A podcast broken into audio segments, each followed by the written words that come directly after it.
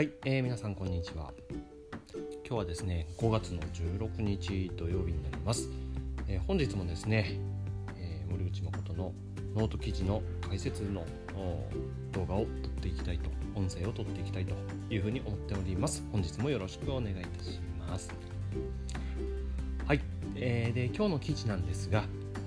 日経平均株価半値戻しも一時2万円割れ。どうなる来週のマーケット注目銘柄ソニーユニチャームということで記事を作成しました、えー、昨日ですね、まあ、YouTube にこの同じような動画を上げたんですがちょっとより詳しくですね、えー、解説ができればと思いまして、えー、この動画を撮っておりますのでぜひご覧ください。はい。で、まあ、今週先週というんですかね、まあ、一時コロナショック後の下落からの半値戻し水準というのを達成しましたね。で半値戻しは前年戻しって言うんですけどもやっぱりそこから株価は下落してしまいました。で木曜日には2万円を割り込み、えー、ただですね結局終値ベースでは2万円をギリギリ回復して、えー、2万37円というのが今週の終わり。ただ今後どうなるのか。今週もテクニカル分析で相場を占っていこうというふうに思っております、えー、加えてですね、えー、今回は決算を超えたごめんなさいこの2銘柄ですね、えー、についても解説をしていきたいと思いますのでよろしくお願いいたします。はい。まず、えー、日経平均株価は拮抗状態も短期は下落傾向ということで、えー、日経平均株価からいきたいと思うのですが、えー、トレンドの確認ですね。これ、えー、週足チャート2年間移動平均線は13週26週52週線を表示しております。でですねまず移動平均線の向きですね。は全て下向きであるっていうところを確認してください。で、まあ、大きな節目っていうのがこれだとちょっと分かりづらいので、まあ、この下向きのトレンドであることを大前提に冷やしを見ていきたいと思います。はい、で冷やしでですね、えー、見ていただきたいのはまず、まあ、これ6ヶ月移動平均線5日2575なんですけども移動平均線ではなくてですね注目していただきたいのはこのスローストキャスティクスとあとこのトレンドラインを引いたものですね、えー、をちょっと見ていただきたいなと思います。で合計2つの懸念点があるというふうに思っているんですがそれは何かというとまずですね情報ウェッジというものですね。この形です。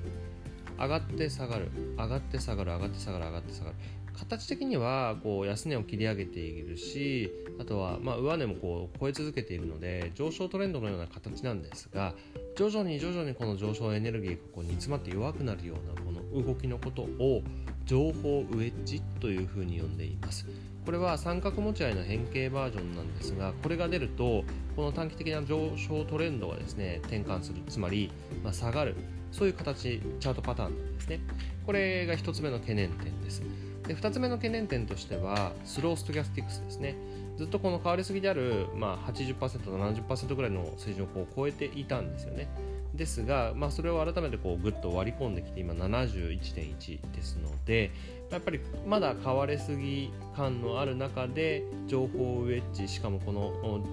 上昇トレンドラインを割り込んできた、ね、75日線も上にある。ということで、まあ、やっぱり短期的には下降トレンドに転換する可能性が高いというふうに言えますので、ま、そこは気をつけていただきたいなというふうに思います。はい。で、こちらはですね、ニューヨークダウの冷やしチャートなんですけども、で、設定は全く同じですね、になってます。で、ニューヨークダウもですね、こうやって見てみると、まあ、ここに情報ウェッジっぽい動きがもう4月末の時点であって5月1日の時点でその情報ウェッジをこう下に抜けてるわけですよね。でそこからこう高値超えられずにまた安値を割ってきた、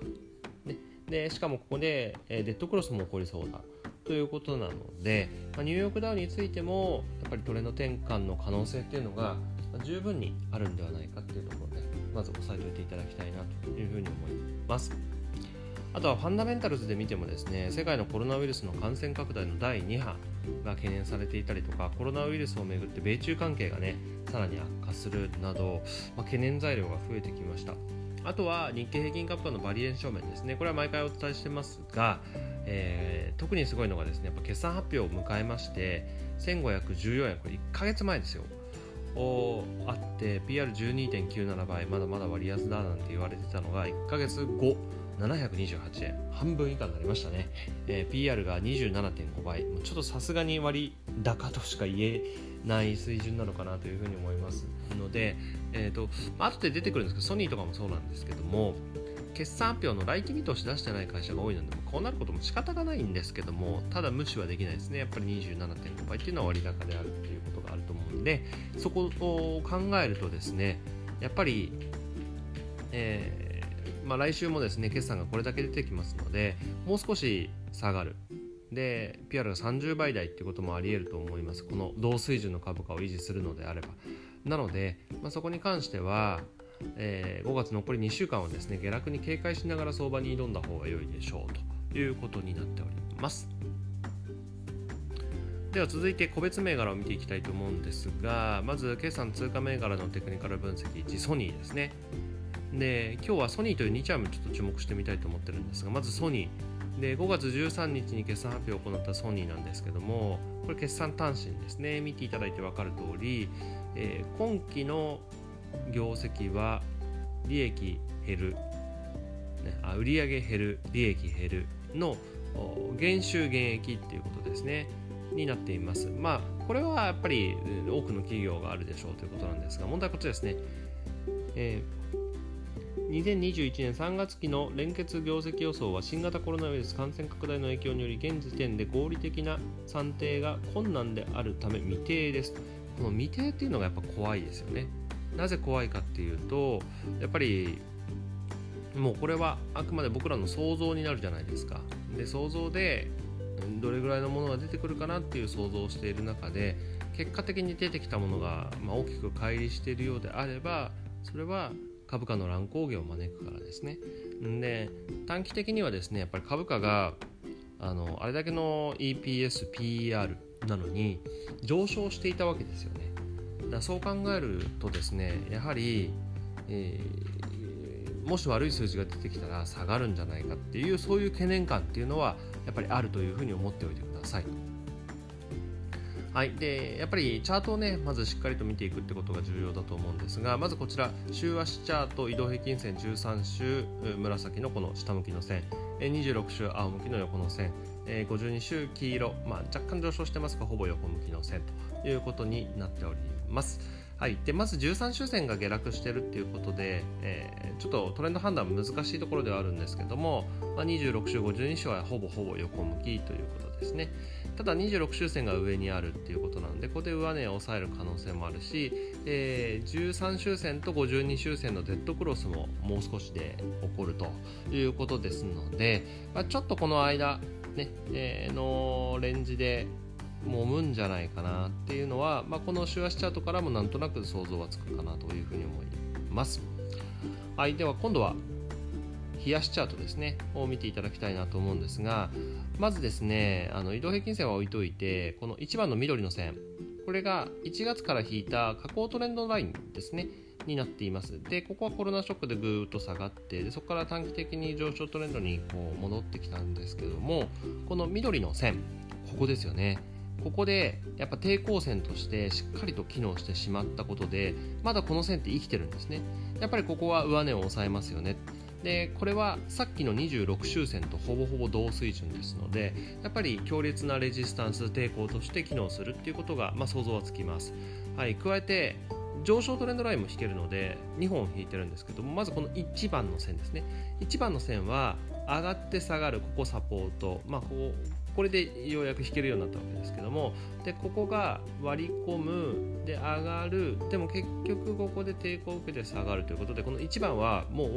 えー、機能としてはサポートの機能としてはないということになります。で2番の線、えー、がもう一度この辺の安値を拾ってこう引いてるわけなんですけどもここからぐっと先ほどの下降トレンドラインレジスタンスにあって下がりでここで決算発表ですね。で決算発表があった後にぐっとこの上昇トレンドラインを改めて割り込んでいるっていうことですね。になっています。で昨日はちょ、えー、戻したんですけども戻したんですがこのトレンドライン上で跳ね返されて、まあ、7000円ぐらいの水準から下落しているってことなのでこれの2番の線の今の役割っていうのは上昇トレンドのサポートとしての機能がなくてえー、ただレジスタンス抵抗としての機能を持っている線。であと数日するとこの線とこの線がほぼほぼ交わったところで7000円に強烈なレジスタンスができるということですのでうーん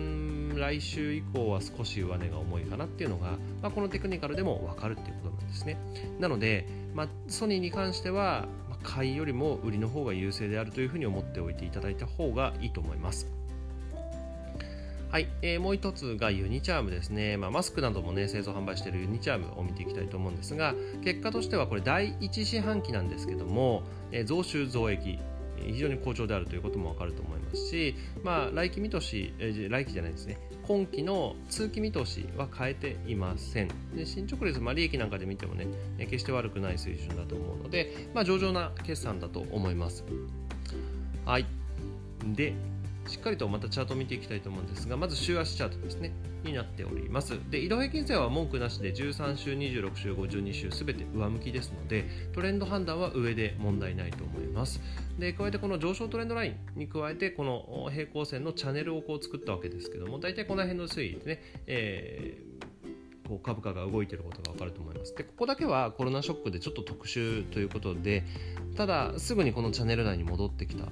ここはすごく評価できるポイントですよね。やっぱりニチャーム強いなということがわかると思います。で、ここ一旦こう割り込んでしまったわけですが、まあ、昨日の終値ベースで見て、またこのチャンネル内にほぼほぼ戻ってきたので、ここは非常に強いなということが確認できます。はい。で、もう少しこうピックアップして冷やしチャートで見ていただくと何が言えるか、えー、注目をしていただきたいのはこの緑の下降トレンドラインなんですね下降トレンドライン、ねえー、つまり、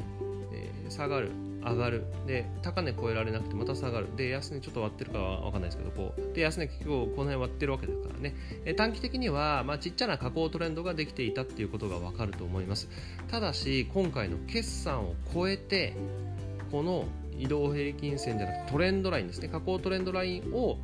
力強く上抜けてきた。出来高も伴っている。25日移動平均線も超えているということなのでこれは非常に評価の高い、えー、昨日の動きだと思います。加えてスローストキャスティクスが今度は売られすぎ水準からぐっと上向きに転換してきたっていうことなので、まあ、これから上昇エネルギー来週はですねこのユニチャムに関しては少し期待できるんじゃないかなというふうに感じています。どれぐらい注目できるか期待できるかっていうとこの上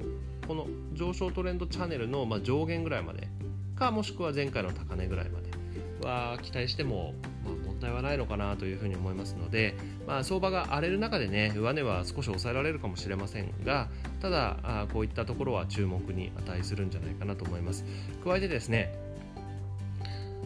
仮にコロナウイルス感染拡大第2波が来たとしても業績の懸念というのは少ないことはもう明らかですよね。あのコロナショックの期間を経ても増収増益をできたということですので、まあ、それだけ必要とされている会社ですので、まあ、株価がこう暴落するようなことはなかなかないんではないかなと思います、えー、今週来週の注目銘柄というふうに言えるでしょう。ただ、まあ、投資はあくまでも自己責任でお願いいたします。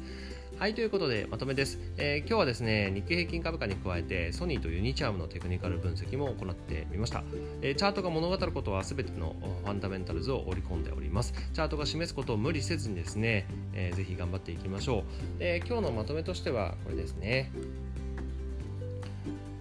はい、日経平均株価は短期的には下落懸念がありましたね。ね情報ウェッジであるとかスローストキャスティクスであるとかね、えー、あとはバリエーション面、業績面でも不安があるということでした。はい。で、ソニーに関しては決算発表後に下落し、トレンドラインを割り込みました。で、下降トレンドラインと上昇トレンドライン、両方のレジスタンス、あとは、えー、週足の移動平均線ですね、26週移動平均線からですね、まあ、非常に抵抗が強いだろう、下落懸念ありということになります。えユニチャームに関しては決算発表後トレンドラインを下降トレンドラインを上抜けたことによって、え上昇期待があるということになりました。えテクニカル分析こうやって見ると面白いですよね。えー、ぜひですね、またいろいろテクニカル分析をしていこうと思っております。ぜひまたご覧いただければと思います。はい、ということで、えー、最後まで読んでいただいて、聞いていただいて、見ていただいてありがとうございます。えー、こちらのノートではですね、個人投資家森口のですね、様々な学びや見解を毎日更新させていただいております。えー、皆さんの中に少しでも学びがあれば、ノートの方の好きボタン、えフォロー、Twitter の方のいいねボタンやフォロー、まあ、YouTube のチャンネル登録や高評価なんかをいただけると非常に励みになります。えー、それでは、えー、今週土曜日ですね。土日やることたくさんあります。決算いっぱいありましたから。はいということで見ていきたいと思いますので、えー、来週もぜひ楽しみにしていてください、えそれではまた明日よろしくお願いします。